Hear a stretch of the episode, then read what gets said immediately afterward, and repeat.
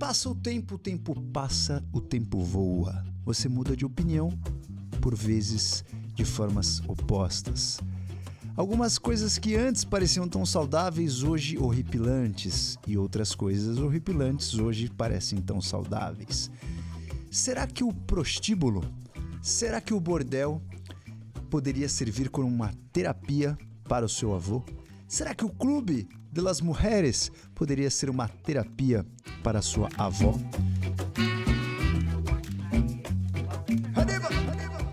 Pois é, o que eu vou trazer de reflexão para vocês aqui nesse episódio é que muitas vezes o nosso microbioma vai modificando conforme a nossa idade. Esse artigo que eu trago para vocês, ele fala muito sobre o envelhecimento e a mudança da nossa microbiota no nosso intestino, principalmente no nosso intestino delgado.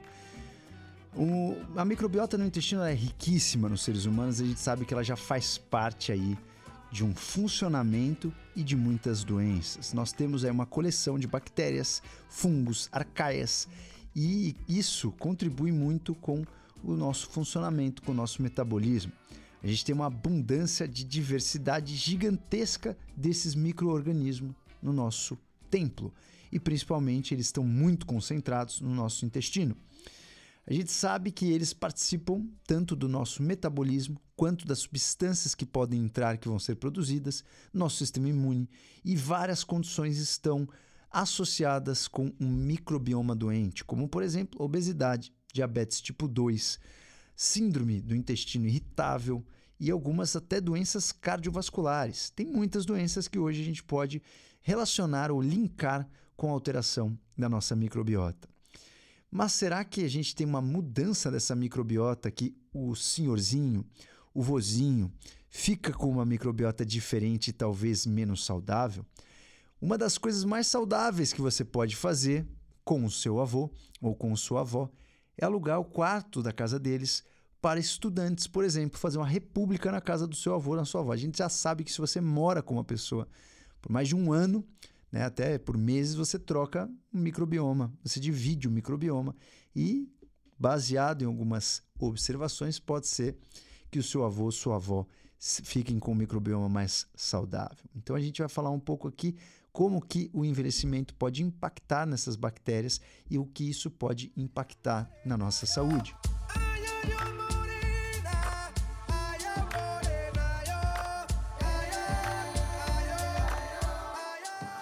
Vários fatores podem modificar as bactérias, vírus, fungos que te habitam. Desses fatores, a gente pode enumerar aí o seu lifestyle, né? Se você faz exercício ou não. A microbiota dos sedentários é diferente de quem faz atividades físicas. Mudanças na sua alimentação. A gente sabe se você é vegano, você tem um, micro, um microbioma. Se você é carnívoro, você tem outro microbioma. Por exemplo, se você vai viajar para outro lugar, você, onde você mora impacta seu microbioma. Se você usa alguma medicação, existem inúmeras medicações que a gente toma todos os dias que impactam o nosso microbioma, seja os inibidores de bomba de próton, remédio para o estômago, seja anticoncepcionais, antibióticos. Temos inúmeros remédios, quase tudo que a gente toma pode impactar aí na, na saúde, talvez na diversidade dessas bactérias. E aí eu trago um estudo para vocês. Esse estudo acabou de sair do forno, um estudo muito, muito interessante, que o artigo, o título do artigo é justamente a idade e o envelhecimento e o que acontece com o nosso microbioma do nosso intestino. Está no dia 28 de setembro no Cell Reports. O que esse artigo fez essa pesquisa foi justamente pegar indivíduos e comparar o microbioma. Então foi o total de 250 indivíduos estudados. Desses 250, 32 tinham entre 18 e 35 anos. 41 desses indivíduos tinham entre 36 e 50 anos. 96 desses indivíduos entre 50 e 65 anos e 82 indivíduos entre 66 e 80 anos, ou seja, de todas as idades. Vou tentar entender e comparar. Né? Inclusive, eles fizeram um conceito de idade cronológica com uma idade em processo, né? um, uma idade processual, que seria o seguinte: a idade cronológica, quanto mais avança, você tem outras doenças concomitantes, você toma muitos remédios. Então a gente precisa é, limar, né, comparar pessoas que não tomam remédio com pessoas que não tomam remédio. Então, ao invés de chamar só a idade cronológica, vamos calcular essa idade no processo, o processo da idade, né, o processo do envelhecimento. Como está acontecendo o processo do envelhecimento desses pacientes? E, obviamente, é, vários outros fatores foram comparados para a gente entender saúde. Isso envolve, por exemplo, níveis de glicose no sangue, LDL, todo, a, toda a análise lipídica. E a gente teve aí uma comparação entre esses grupos. O que eles perceberam é que a diversidade das bactérias do duodeno era completamente associada com o processo do envelhecimento e não necessariamente a idade cronológica, ou seja, as pessoas que eram mais idosas, mas não tinham o processo do envelhecimento, não tinham envelhecido, mantinham uma boa diversidade do duodeno, tinha uma relação direta com a diversidade das bactérias do duodeno. Então, quanto mais essa diversidade era afetada, mais aquela pessoa estava com um processo de envelhecimento. Uma peculiaridade também que foi encontrada é que essa diminuição na diversidade estava associado com o aumento de coliformes. E quem representava esses coliformes é um grupo, um filo que chama-se Firmicutes. Então esses Firmicutes aumentavam em relação aos às outras bactérias, outros tipos de bactérias.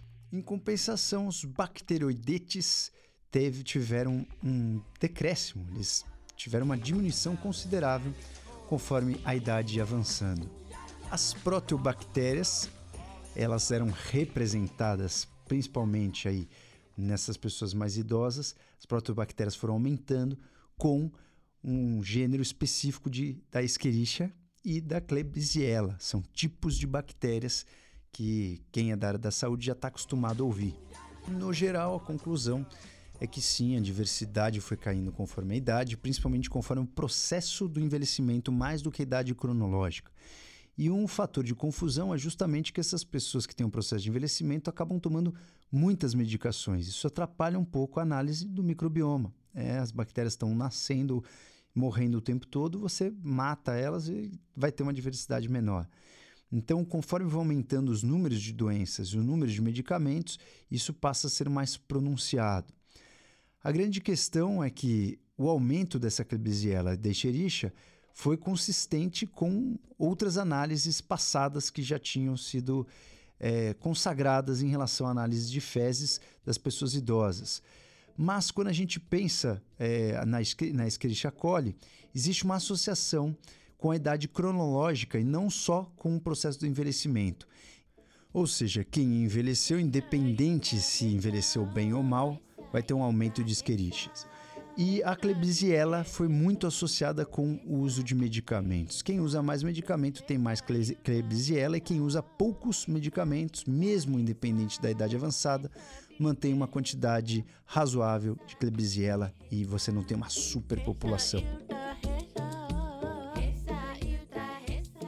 Mais curioso é que o aumento da Klebsiella e da Escherichia, principalmente no duodeno, também acontece em pacientes que têm a famosa SIBO, ou o supercrescimento bacteriano, assim como pessoas que têm também doenças inflamatórias intestinais.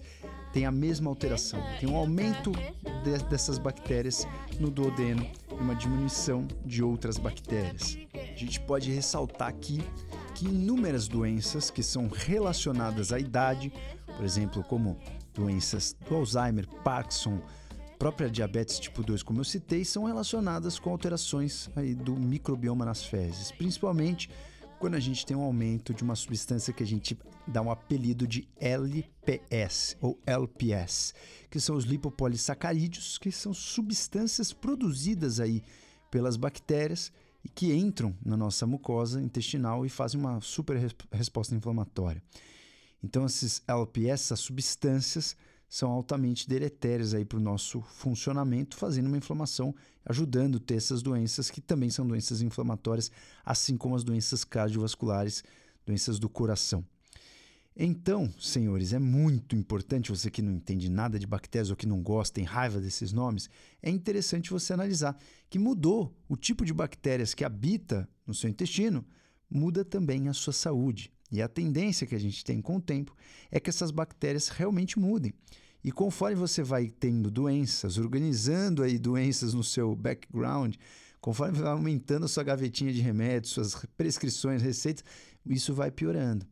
Isso passa a ser uma coisa crônica, de difícil resolução, até porque a gente ainda não tem nada muito específico, né? não tem um probiótico específico que você tome e já melhora tudo isso.